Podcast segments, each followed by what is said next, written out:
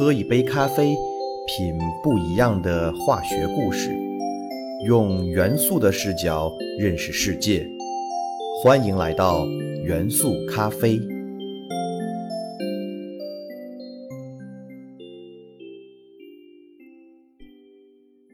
大家好，欢迎收听元素咖啡，我是你们的老朋友老胡。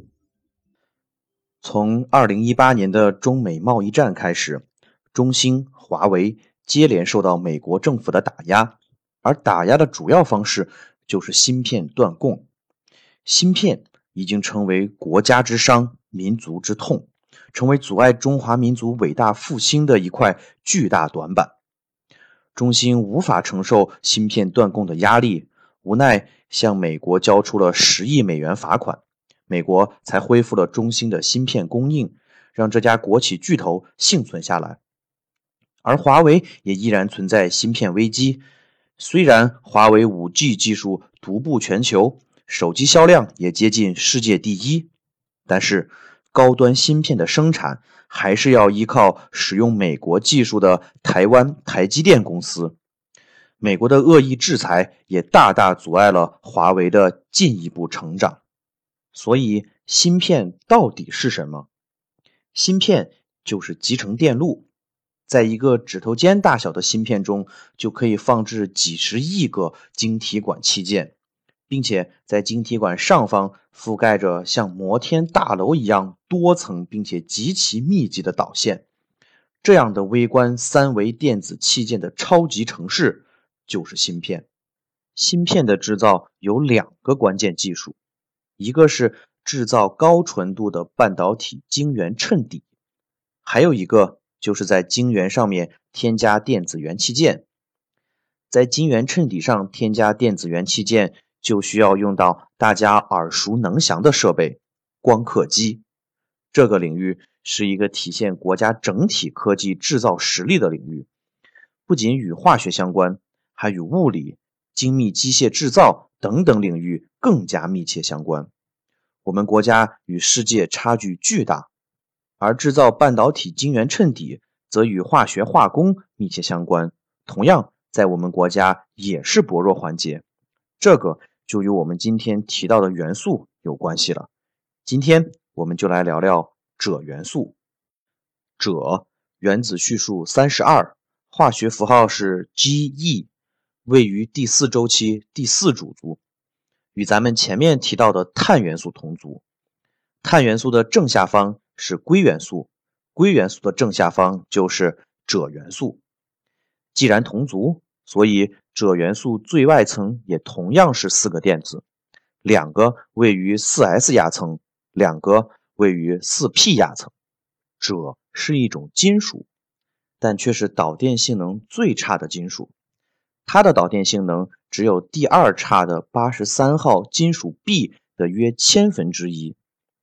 翻开元素周期表，我们可以发现，元素周期表分为两个区域：金属区和非金属区。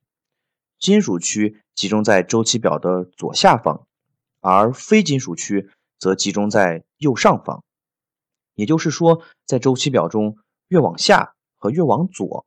元素的金属性不断加强，而越往上和越往右，则元素的非金属性不断加强。这也就是为什么元素咖啡第五期讲的氟元素是非金属性最强的元素的原因了。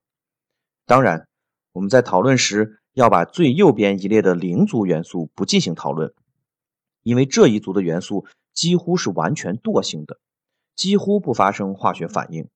这一组的元素故事，我们后面会专题讲讲。那么，根据这个规律，大家就很容易明白，在非放射性元素中，左下角的五十五号铯元素就是金属性最强的元素了。当然，放射性元素八十七号方元素将比铯元素的金属性更强。如果我们把目光放在金属区和非金属区的边界处，我们就会发现。这一区域的元素是金属与非金属的过渡态，既呈现金属性，也呈现非金属性，故而导电性也介于金属与非金属之间。没有金属好，但比非金属强，所以这个过渡区就诞生了周期表中最好的半导体锗和硅。锗元素的晶体结构也同样呈现出了金属性和非金属性，因为锗与碳同族，在通常情况下，锗虽然是一种银白色金属，但是它的晶体结构却是和金刚石相同的，同样硬而脆。这种锗晶体被称为金刚石锗。金刚石锗的晶体结构就是典型的非金属的晶体结构，而在高压环境中，金刚石锗会发生晶体转变，成为白锡锗，也就是和五十号元素金属锡的一种晶体结构相同，而这种结构就是典型的金属晶体结构了。所以，从晶体结构的角度，锗也具有金属与非金属的。过渡性，锗元素的发现是元素周期律的一次成功验证。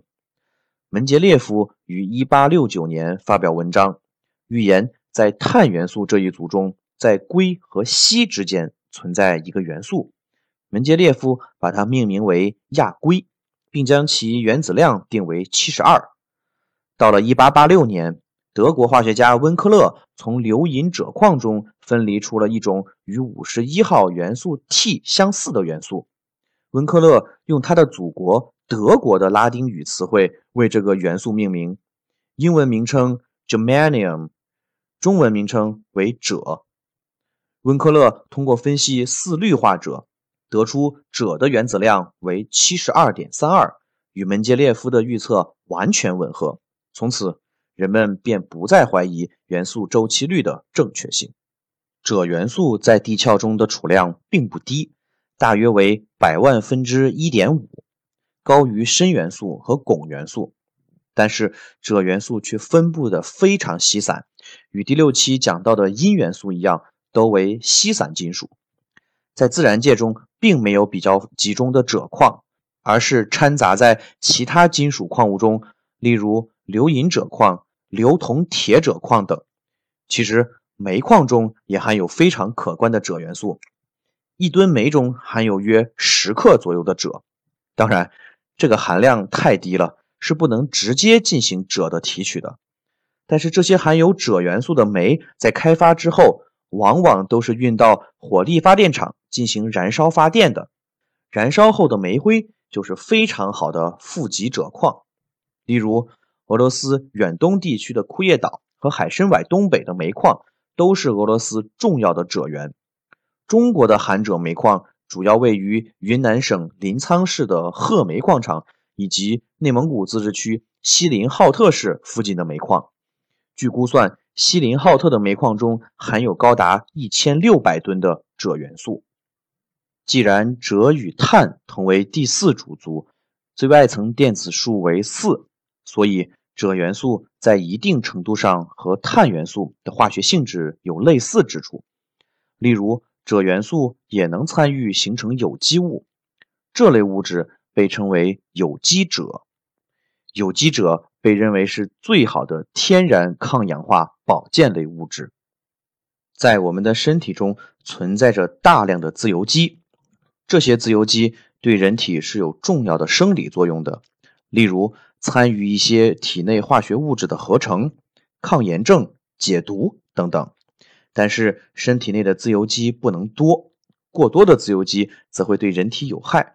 所以，人体内具有一套完整的自由基平衡系统来调节自由基的含量。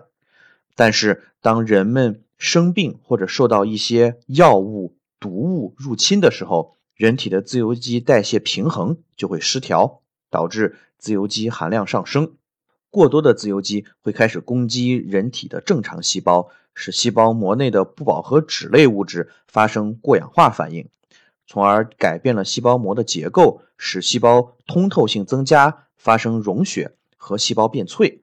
这个过程被称为脂质过氧化，是自由基对人体的主要伤害方式之一。而有机锗就是一类抗氧化物质。它可以吸收自由基，从而降低过量自由基对人体的伤害，从而起到增强免疫功能和抗衰老的作用。中药当中，灵芝之所以具有延年益寿的功效，就是因为灵芝中的有机锗含量比较高的缘故。